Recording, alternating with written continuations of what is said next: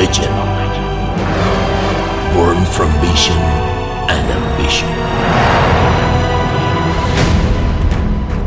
He saw beyond the ordinary, where plastic could be more than just plastic.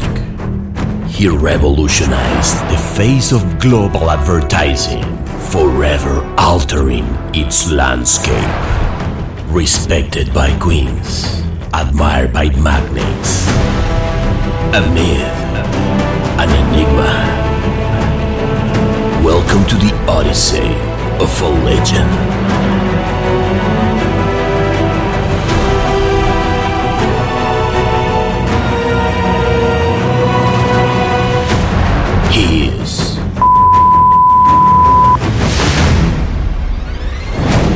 Premiering Thursday, June 1st to celebrate 100 episodes of El Martinez Podcast Bar.